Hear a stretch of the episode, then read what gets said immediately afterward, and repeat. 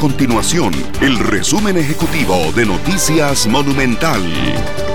Hola, mi nombre es Fernando Muñoz y estas son las informaciones más importantes del día en Noticias Monumental. El Ministerio de Salud reportó 1.342 casos confirmados de COVID-19, lo que representa un aumento de 24 casos nuevos. 620 personas mantienen la enfermedad y se registran como casos activos y se han recuperado 712 personas.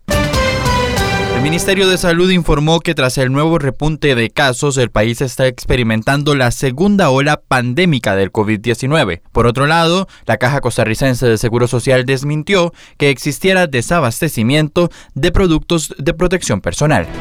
Estas y otras informaciones las puede encontrar en nuestro sitio web www.monumental.co.cr. Nuestro compromiso es mantener a Costa Rica informada.